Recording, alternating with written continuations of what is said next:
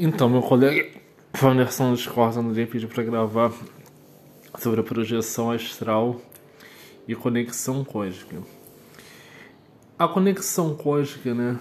Uns falam que você tem que achar seu raio cósmico, que é feito através da data do seu aniversário, né? Que para achar seu raio raiz, digamos assim.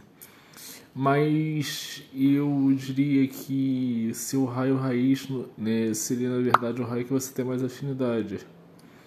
É, por exemplo, o raio dourado, o raio da sabedoria, raio verde, raio de cura, raio violeta, raio de transmutação e por aí vai.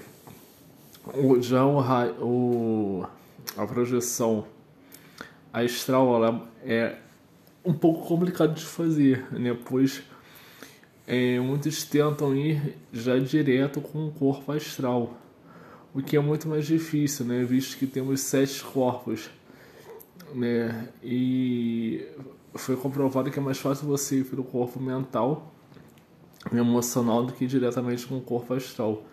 Sendo pelo corpo mental e emocional, facilita né, o desprendimento do corpo astral através do cordão umbilical, né, também chamado de cordão de prata ou montancarona, né. E voltando, né, um pouco agora pelo o, um, um pouco né, é, as conexões, você pode se conectar com qualquer ser qualquer, né, e qualquer dimensão você quiser, basta você se conectar a essa frequência, né? A frequência mais é, elevada é a pureza total de espírito. E a mais neutra é a coragem. Então, né, você baixando a coragem né, e se purificando ao máximo, você consegue chegar até o trono de Deus, por assim dizer. E e ter acesso a qualquer, qualquer ser né, de qualquer dimensão, seja ele dito trevoso ou não. E a projeção né, astral, você.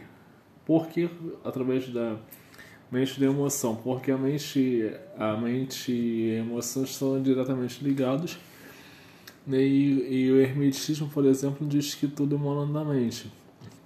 Entendeu? Isso que seria mais fácil do que propriamente, como eles falam, sair do corpo astral e ir para qualquer lugar.